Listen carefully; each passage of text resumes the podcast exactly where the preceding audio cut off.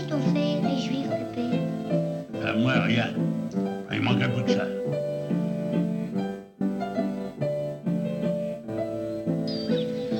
C'est- La vie, c'est pas du gâteau. Ouais, tu verras.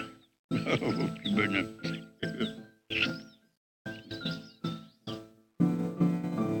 Avec qui je pourrais causer si t'étais pas là? Avec qui je peux mettre là hein?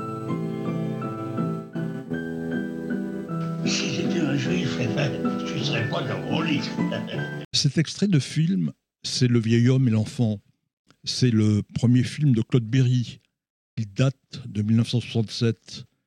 Il raconte comment ses parents l'ont confié pendant la guerre à un paysan antisémite qui est interprété par Michel Simon.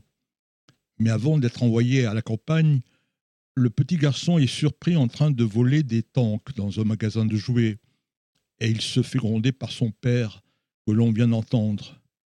Vous avez reconnu cette voix singulière. C'est celle de Charles Denner, qui a tourné une cinquantaine de films avec les plus grands réalisateurs.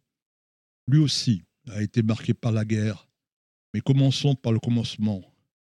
Charles Denner est né le 29 mai 1926 à Tarnów. Dans cette ville de Pologne, qui compte 50 000 habitants, la moitié, 25 000, sont des juifs. Ils seront tous exterminés pendant la Shoah. Le père de Charles Denner, Joseph, est tailleur. Il déménage à Novi Sax. Il décide de partir pour la France très vite, car les antisémites sont de plus en plus féroces en Pologne. Il arrive à Paris en 1930 avec sa femme Ginta et leurs quatre enfants. La famille Denner ne parle que le yiddish. Charles, qui n'a que 4 ans, va apprendre le français à l'école communale. Le dimanche, Joseph et Ginta amènent leurs enfants au théâtre yiddish, rue de l'Ancry ou au cinéma. Et le petit Charles aime particulièrement les films de Charlot. En 1935, la famille Denner déménage à Saint-Maur. Le 3 septembre 1939, la Deuxième Guerre mondiale éclate. Les Allemands lancent leur évasion de la France le 10 mai 1940. Ils progressent vite vers Paris. Le 13 juin, Joseph Denner et les siens montent dans le dernier train à la gare d'Austerlitz. Il était temps. Le lendemain, les nazis défilent sur les Champs-Élysées. Les Denner se retrouvent dans le village de Luberzac, en Corrèze, puis à Brive. Le 11 novembre 1942, les Allemands s'emparent de Brive. Les rafles commencent avec l'aide de policiers français. Joseph Denner ne les intéresse pas. Il est trop vieux. Mais ils amènent Fred, le frère de Charles. Il a 18 ans. Ginta, sa mère, a une idée extraordinaire. Elle a trouvé une radiographie de leur propriétaire. Il est tuberculeux. Elle fait passer l'image médicale au rabbin David Feuerwerker. Il obtient la libération miraculeuse de Fred. Les autres otages seront, eux, déportés. Il faut partir une nouvelle fois.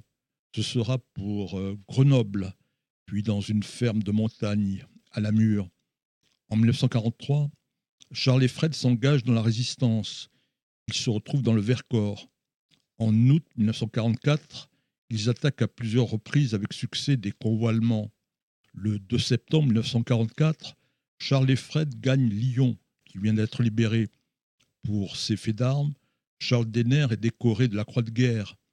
Il a à peine 18 ans et il va obtenir la nationalité française.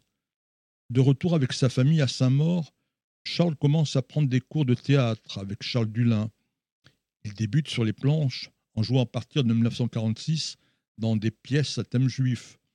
Elles sont mises en scène par André Marcovici.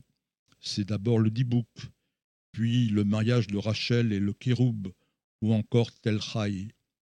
Par la suite, Charles Denner est engagé au TNP par Jean Villard et il joue dans les grandes pièces du répertoire comme Le Cid ou Lorenzaccio.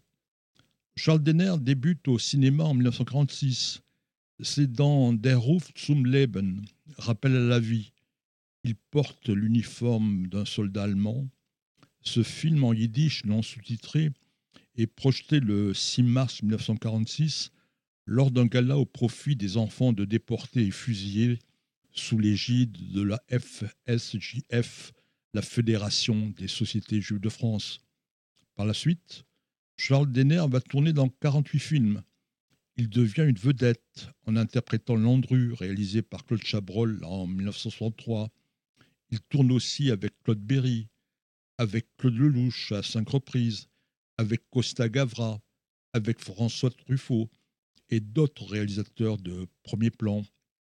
On peut le voir dans La mariée était en noir, dans Z, dans Les assassins de l'ordre, dans L'aventure c'est l'aventure, ou encore dans L'homme qui aimait les femmes. Et Charles Denner tourne ses derniers films. En 1943, ce sera Rock'n'Tora avec Christian Clavier.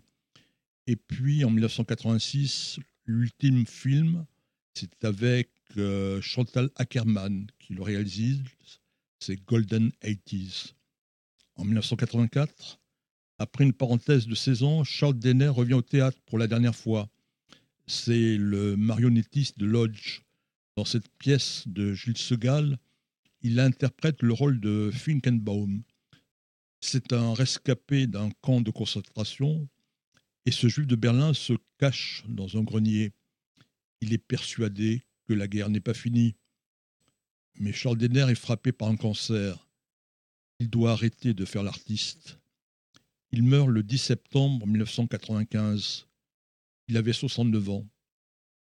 En 1958, Charles Denner, fidèle à sa langue maternelle, avait enregistré un disque en yiddish. Parmi les chansons, il y avait cette joyeuse promesse d'un rabbin qui allait chanter et danser. Scha, still, mach nicht kein Gerieder, der Rebbe geht schon singen wieder. Schon, still, mach nicht kein Gewalt, der Rebbe geht schon singen bald. Und als der Rebbe singt, ist doch so süß.